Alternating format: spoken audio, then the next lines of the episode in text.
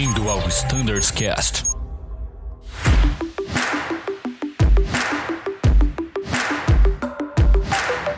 Fala pessoal, sejam todos muito bem-vindos a mais um Standards Cast em que comentaremos sobre a RST Delta do simulador do A330.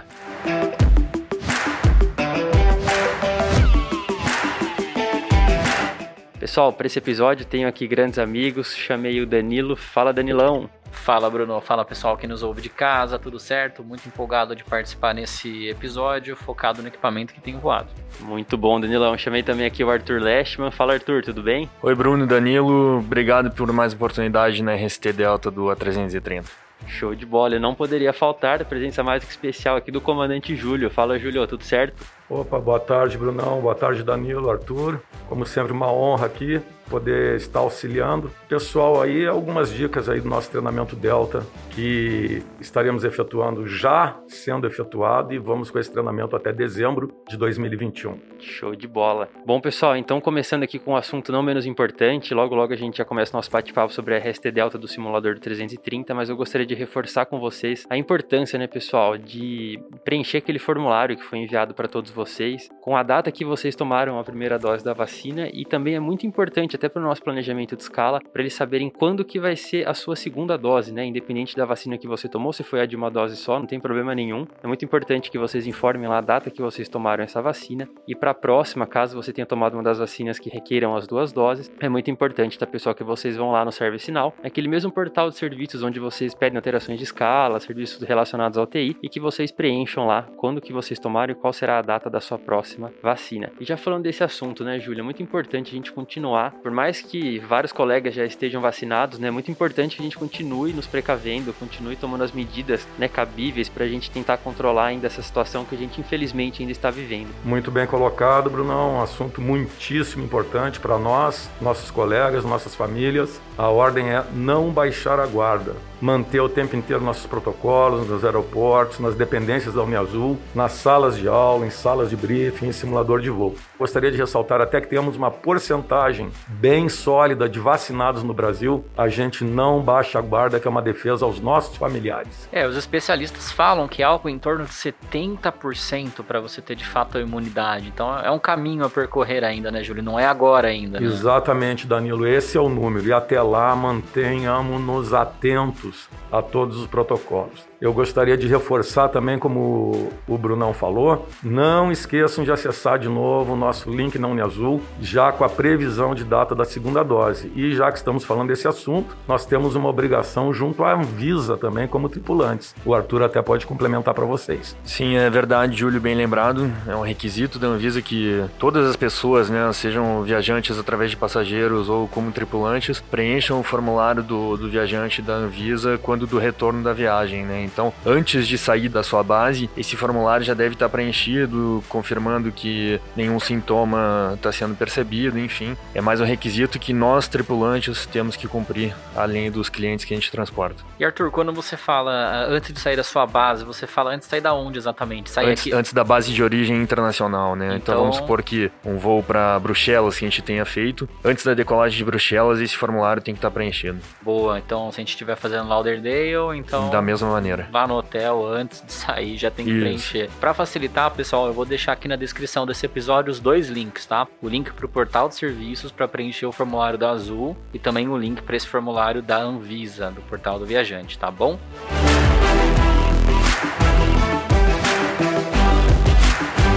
Muito bom. Passada essa primeira fase de considerações iniciais e de recados importantes ao grupo, vamos falar da RST Delta, né, Júlio? É o que o pessoal que realmente está querendo saber aqui hoje. Clicou nesse episódio para saber as principais dicas e novidades desse ciclo de simulador. Isso aí, Danilo. Vamos mostrar a que viemos e vamos falar de treinamento. Falando em treinamento, pessoal, Nunca deixem de pensar no dia a dia, pensar em competências, que competências a gente aplica tanto na nossa vida normal e principalmente no exercício da nossa profissão. Falar o que do treinamento, né? Aquelas nove competências que vocês já bem conhecem, aplicação de procedimentos, gerenciamento de voo manual. Vocês sabem quais são, eu gostaria de destacar uma que é legal toda vez que a gente entra no avião ou num simulador, é sobre a consciência situacional, crew awareness, né? Junto ao conhecimento. A gente sabe que todas as competências são baseadas numa competência raiz que é o nosso crew airmanship.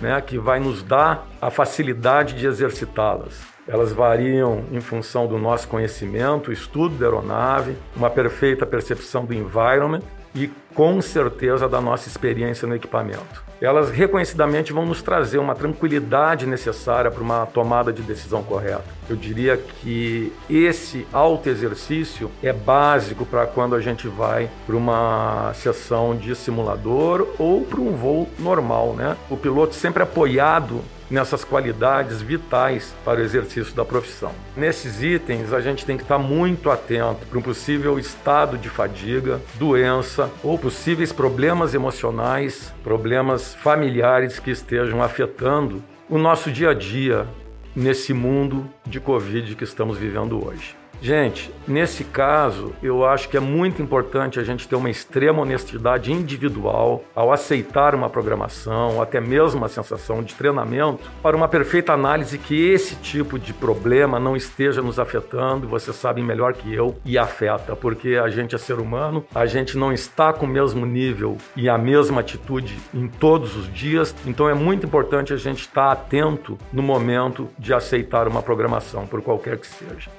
Isso é vital que a gente tenha um modo e uma responsabilidade profissional no nosso tipo de vida, regrando a nossa vida, e isso vai facilitar em muito o exercício das nossas tripulações. Muito bom, Júlio, show de bola. Bem, dado esse recado inicial que é fundamental mesmo, eu acho que a gente precisa sempre fazer uma autoavaliação, né, Julio? Para realmente verificar se a gente está apto a assumir qualquer tipo de programação, seja de simulador ou seja de voo, enfim. Isso é fundamental. E pensando mais especialmente agora no que a gente vai encontrar lá na RST Delta, pessoal que nos ouve, a gente vai discutir ao longo desse podcast as principais atas, as principais manobras, algumas características importantes. E tudo isso está contido em qual documento?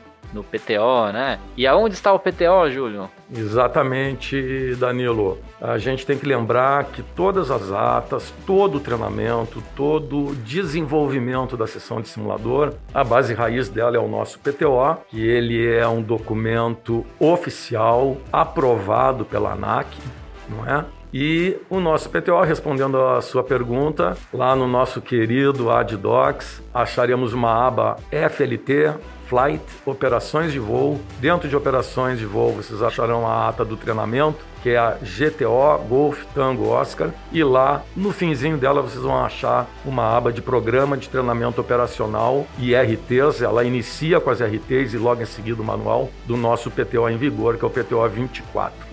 Muito bom. Pessoal, em vigor hoje, dia 21 de 6 de 2021, tá? PTO 24. É importante sempre constar o ADDocs. Se houver alguma alteração, a versão mais atual vai estar online. E um spoiler aqui, né, Júlio? Estamos trabalhando para tentar tornar esse caminho um pouquinho mais fácil. Tem novidade vindo por aí nos próximos meses. Fiquem tranquilos que estamos trabalhando para tornar a vida de todo mundo mais fácil, né, Júlio? Exatamente. É de nosso conhecimento e dos anseios do nosso público de pilotos um caminho mais fácil para o PTO. Eu gostaria de lembrar também que a qualquer momento teremos uma RT com relação ao PTO 24 por alguns erros de publicações que vieram com relação ao módulo Delta. Tá? Então fiquem atentos aí à RT que está para sair do PTO 24 do 330. Boa, fiquem ligados, pessoal. E o que, que a gente pode esperar, Júlio, da RST Delta? Qual o cenário que está sendo planejado ali, montado para a gente treinar na sessão Training Delta?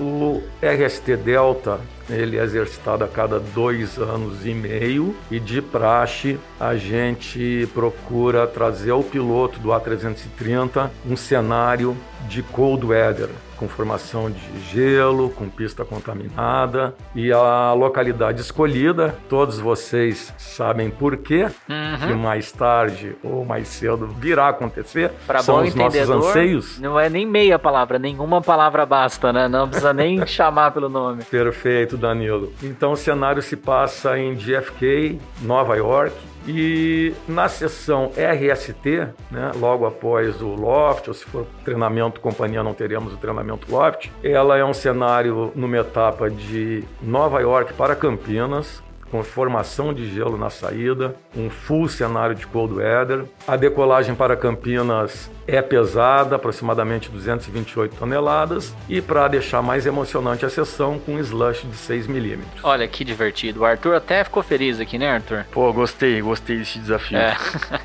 E, é claro, como a legislação exige, teremos uma informação de break action que ela vai estar, tá, eu posso me dar liberdade de falar para vocês, com a sugestão de irem as escrituras com break action de medium to poor. Legal. Tá aí então uma excelente dica do chefe Júlio para vocês se prepararem para Delta e para nós todos, né? Essa eu também vou fazer. Isso aí. E para deixar a coisa mais natalina, eu diria assim, um cenário de light snow também. Vai ter Jingle Bells também, alguma coisa do tipo? Porque... Fica a critério do freguês, é só pedir Entendi. no momento do briefing lá que ele será presenteado com todos os detalhes de sua preferência. Entendi, boa, Júlio, gostei. Só lembrando o nosso boletim número 232, aplicável ao Frota Airbus, em relação a, ao Cold Weather, mais aplicável, sobretudo as atividades de de-icing e anti-icing no solo. A gente teve um evento, inclusive, o nosso único de-icing a 330 lá em Bruxelas, foi muito interessante, deu tudo certo. A gente gente vem também ultimamente treinando de maneira muito forte, insistente o, o LVO em geral, né? O CAT 3 sobretudo. E sendo essa uma manobra que requer o pouso de maneira automática, a gente tem que lembrar que numa condição dessas, como o Júlio descreveu, né, com slush de 6 mm, a gente tem a limitação de proibição do auto rollout. Então, sim, o pouso pode ser feito de maneira automática, mas a gente não pode contar com auto rollout, que pode implicar daqui a pouco em a gente não poder aplicar menos de 175 metros de RVR. Olha, uma coisa pra gente ficar atento. Limitations lá do FCOM, tá lá, tá escrito, pessoal. É isso aí. aí. Então é uma coisa que é um desafio que pode ser imposto a nós, é, sobretudo quando a gente exercer uma operação em alguma localidade como Nova York e até mesmo Bruxelas, como a gente já vem operando. Muito legal, Arthur. Alguma outra coisa de cold weather que o nosso piloto tem que se eu, eu acho que a gente pode sempre reforçar no, no, nosso voo normal, isso pode ser um, um Campinas para qualquer lugar. É, no Brasil a gente não está livre disso, das icing conditions, né? Então quando a gente encontrar uma uma TAT um, ou ainda quando a gente está no solo, uma SAT menor que 10 graus, né, com moisture visível, né, com uma visibilidade a menos de uma milha terrestre, a gente fazia o uso do engine wing anti sempre que necessário Lembrar é... do cheque das válvulas do Ingan Tyson, né? Do Também funcionamento são do 30 sistema, segundos. Né? Essa, essa observação foi incorporada em um dos últimos FCONs também. Antes essa informação era suprimida e agora está disponível pra gente. E lembrar da diferença, né? Que quando a gente está em voo, mesmo que a gente tenha visible moisture, a SAT assim, esteja menos de 40 graus Celsius, a gente não tem essa obrigatoriedade de deixar ligado os sistemas protetores de, de anti-icing mas na descida, sim. Na descida. De forma até preventiva, né, Exato. Né? Então, na descida a gente tem essa diferença, né? De que mesmo que a temperatura esteja abaixo de menos 40, a gente tem que ter o sistema anti ligado. Legal, Muito um, um bem colocado, Arthur, muito bem colocado. O Danilo acabou de falar a palavra-chave. A primeira solução de um problema é na prevenção.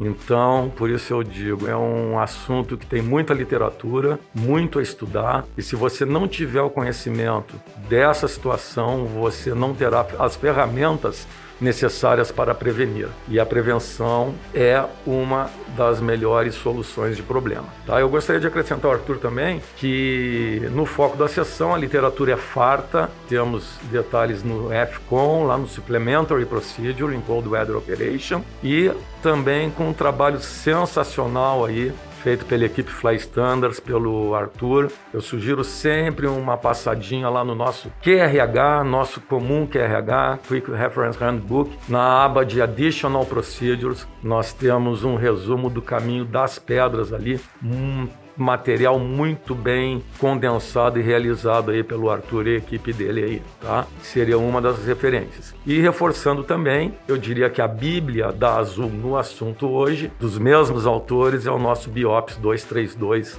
já comentado aí pelo Arthur. Essas seriam as ferramentas básicas para a gente iniciar esse tipo de treinamento. Muito legal. Então, material para estudar não falta, né, pessoal? Vamos ficar ligado nas dicas que foram transmitidas aqui e se preparar bem para essa sessão que vai ser bem interessante, promete. E é um cenário super real, né, gente? Se a gente começar a operar no GFK, vai ser algo que a gente vai enfrentar naturalmente no dia a dia das operações. Com lá. certeza.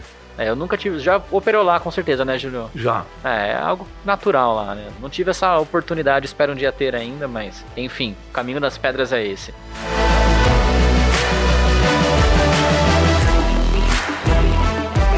E agora sim, pessoal, falando de algumas manobras mais corriqueiras que a gente treina sempre em simulador, wind shear, né? Uh, Arthurzão, o chefe Júlio, vocês têm alguma coisa a comentar sobre essa manobra, algum ponto de atenção que o piloto deve ter? Eu daria a palavra primeiro ao Arthur, o básico é que a gente teve algumas mudanças Boa. quanto ao tratamento da wind shear, se o Arthur quiser ressaltar aí é bem-vindo. Sim, é, bom, começando da manobra, né, pra gente comentar, só pra gente se lembrar que a gente sempre tem indicações que possam evitar que a gente entre nesse cenário, né, antes, né, então, se ao longo da corrida de decolagem a gente já vê variações muito bruscas, a gente sempre tem a opção de rejeitar, né, óbvio, abaixo da V1, conforme tá descrito no nosso memory item de wind shear, e depois lembrar, então, né, que após a decolagem, potência máxima, o nosso FD nos dá as instruções para seguir o SRS, e por vezes a gente pode ter, quando o shear acontecia muito próximo de sol, a gente não recolheu o trem ainda, a gente pode ter ansiedade de recolher. E o recolhimento do trem, nesse caso, seria prejudicial, porque ao longo do recolhimento a gente tem um aumento de arrasto aí a gente pode ficar ainda mais complicado,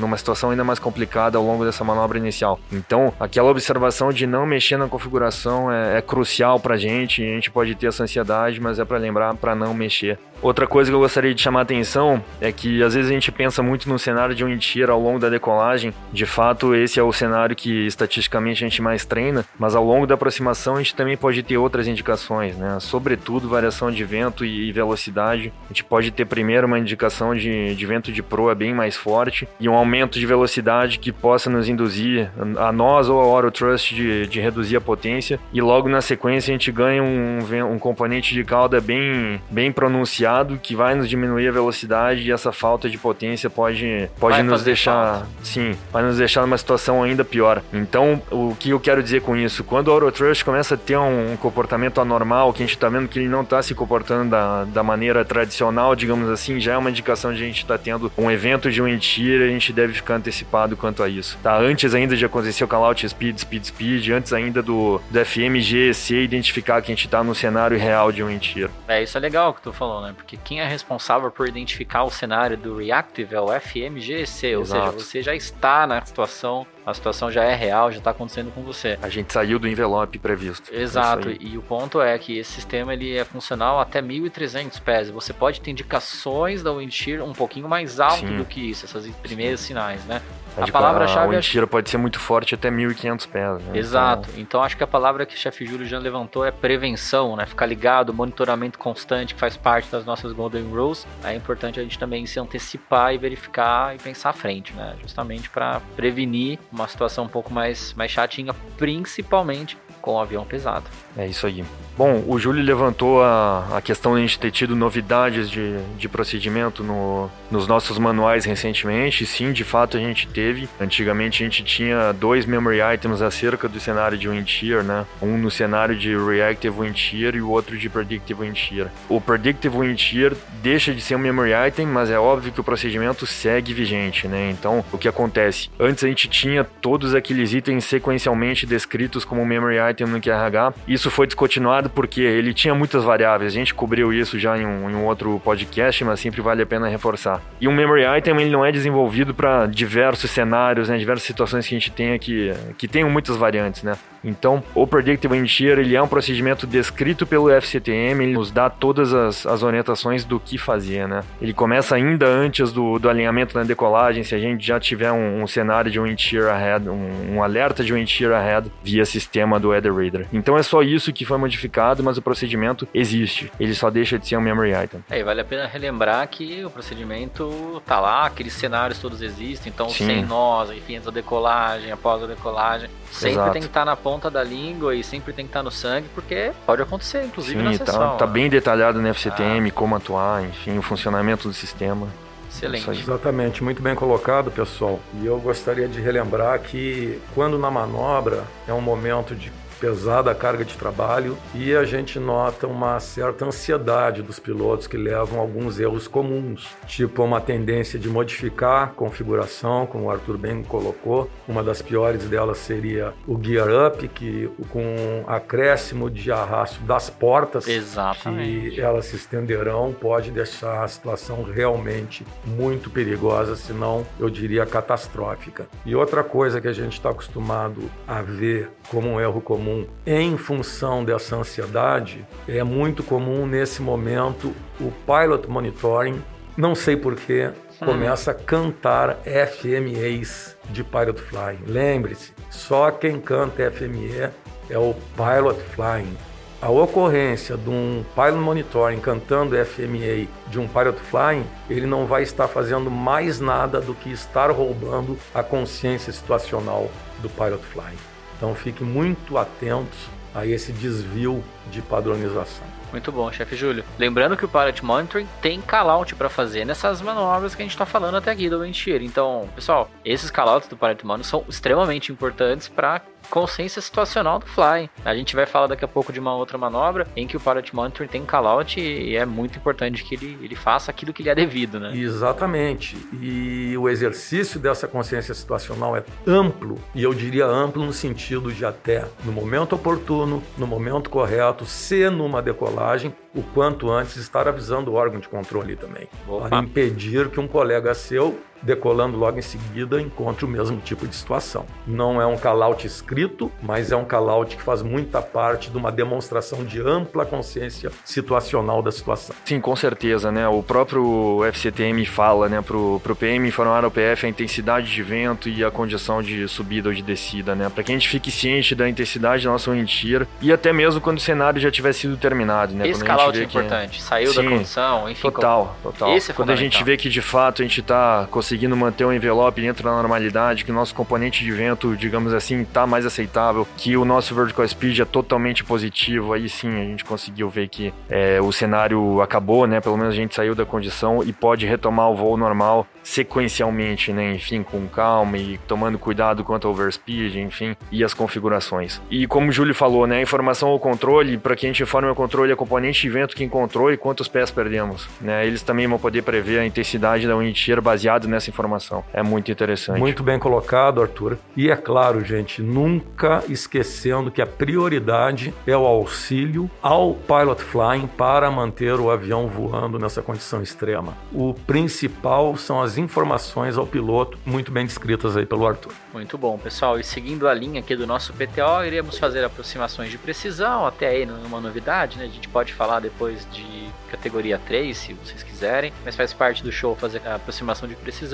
E aí, na sequência aqui do meu PTO, o Training Delta, Go Around, manobra de arremetida. E aí, pessoal, o que, que temos para falar dessa manobra? Talvez essa daí, é o que o Júlio falou de, de FMA, seja bem relevante também, né, Júlio? Exatamente, Danilo. Costumo dizer o seguinte, que na filosofia Airbus, a manobra de Go Around é um exercício de ética e respeito mútuo. Ah, que legal. Ou seja, é um momento em que a importância dos call no momento e na ordem correta são vitais para uma conclusão perfeita da manobra. E eu acho que assim com o que a gente sempre insiste, né, a sequência, né? Então, é, de novo, a ansiedade de recolhimento de, de trem de pouso, né? Mas primeiro a gente tem o flap, diferentemente de uma, de uma decolagem, né? Então, primeiro a gente vai recolher o flap, confirmar o PF que o flap está na posição do go around flaps, né, conforme foi solicitado. E, e aí sim, depois, né, aguardar o, a leitura da FMA, acionar o, o gear up, né? E aí sequencialmente voltar para um cenário de decolagem normal. Nesta ordem, né? Importante. Exato. Go around ordem. flaps, flaps stream. Exatamente. É uma coisa que a gente nota muita falta, desculpa, Danilo. O pessoal fala flaps, mas não fala qual flap.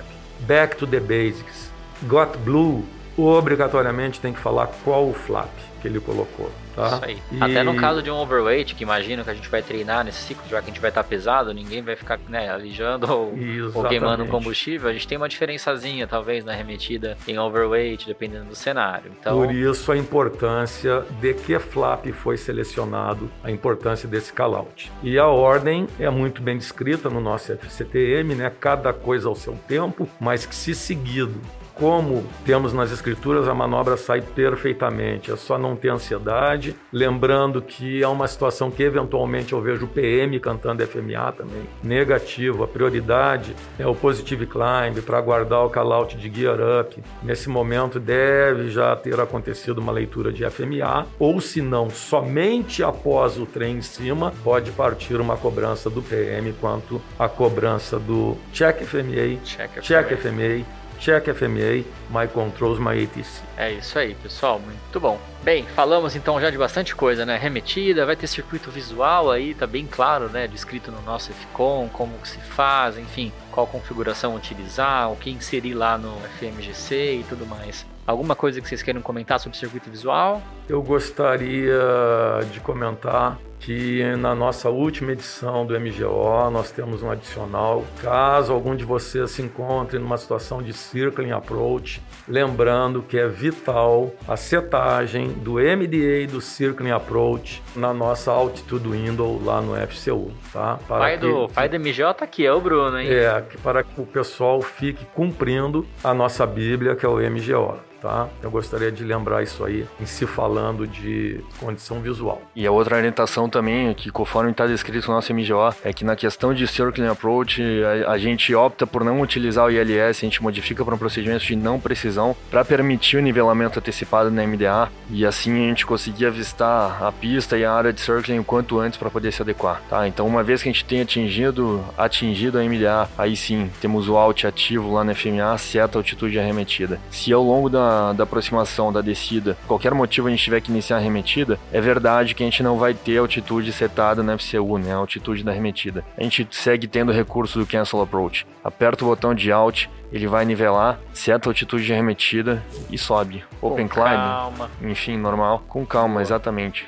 E, e, é assim que as operações de Circling Approach são regidas na Azul, uma política de todas as frotas e, e que todo mundo está acostumado a treinar. Falou aí disso, Arthur bom, chefe Júlio, Arthur, muito bem explicado por vocês. Eu tô muito quieto aqui agora, eu voltei para falar de um assunto que eu acho muito interessante, que a gente também treina em quase todas as sessões de simulador, mas é algo que eu sei que na frota Airbus tem uma diferença, né? No nosso sistema TCAS, principalmente para a frota Anel, existe uma modificação, certo? TCAS Blue. O que vocês poderiam comentar para a gente sobre essas diferenças dela no simulador, nas rotas, os sistemas que a gente tem nas aeronaves? Bom, a Airbus desenvolveu um, a gente pode chamar de feature de, de automatismo, né, para atuar em torno de um Resolution Advisory. Para a frota 330, esse recurso só está disponível na frota ANEL. Os nossos dois primeiros prefixos de A330 ANEL, que são Alpha November Yankee e Zulu, não vieram inicialmente com essa opção, e o November Whiskey e November X-Ray já vieram como default da instalação como a gente tem essa política forte né, de comunalidade de frotas, esses ambos prefixos Yankee e Zulu estão passando por um retrofit para que se igualem a, a essa condição do,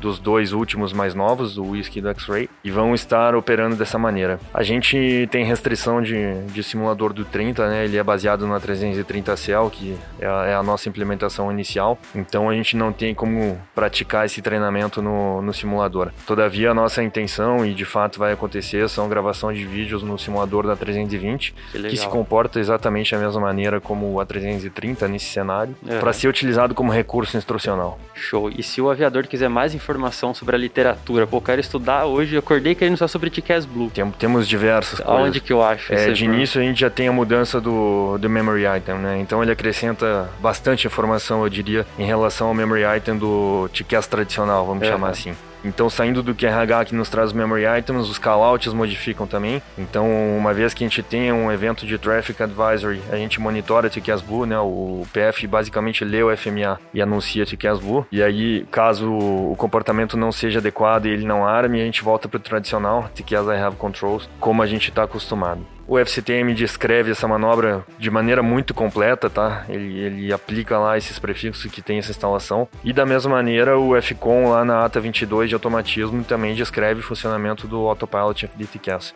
Então a gente tem um... Bastante coisa, tem, né? Fonte de informação tem muitas. Show e, e o vídeo acho que vai fechar completamente aí o que o nosso grupo precisa para ter um entendimento do funcionamento mesmo, né, na íntegra. Com certeza. Exatamente. O visual ajuda muito, né? Muito bem colocado, Arthur. Essas são as nossas publicações oficiais. Dentro das nossas publicações oficiais, nós temos farto material. Assim que possível, nós vamos estar inserindo no briefing da sessão esse vídeo para ah, o piloto poder ver ao vivo e a cores as mudanças de FMA. Show. Enquanto isso não está ocorrendo, durante o briefing, os instrutores estarão apresentando verbalmente as principais diferenças entre o TQAS normal e o TQAS Blue e com o vídeo então vai ficar melhor ainda. Sempre prontos lá no briefing para responder a qualquer questão. Muito bom. Bom, mas falando pessoal. da manobra, como a gente vai treinar no simulador, basicamente, traffic, traffic, o PF fala que as I have control, vai desconectar o autopilot e vai buscar o fly the green, digamos assim, no Vertical Speed Indicator, ao passo que o PM, então, desliga né, os dois FDs e monitora a manobra, informando o controle que a gente está passando por um evento de TCAS Array, RA TCAS, dependendo o idioma que está sendo utilizado na fonia. Muito legal, Arthur complementou bem. Relembrando, continuando a sequência do Arthur, assim que livre da manobra, né? A fraseologia correta também, que é o do nosso autocal Clear of Conflict.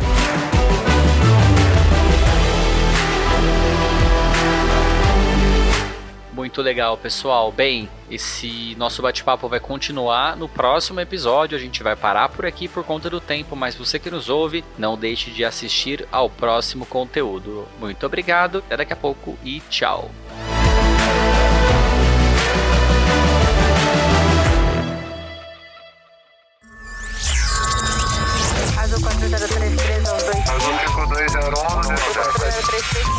Você ouviu ao Standards Cast.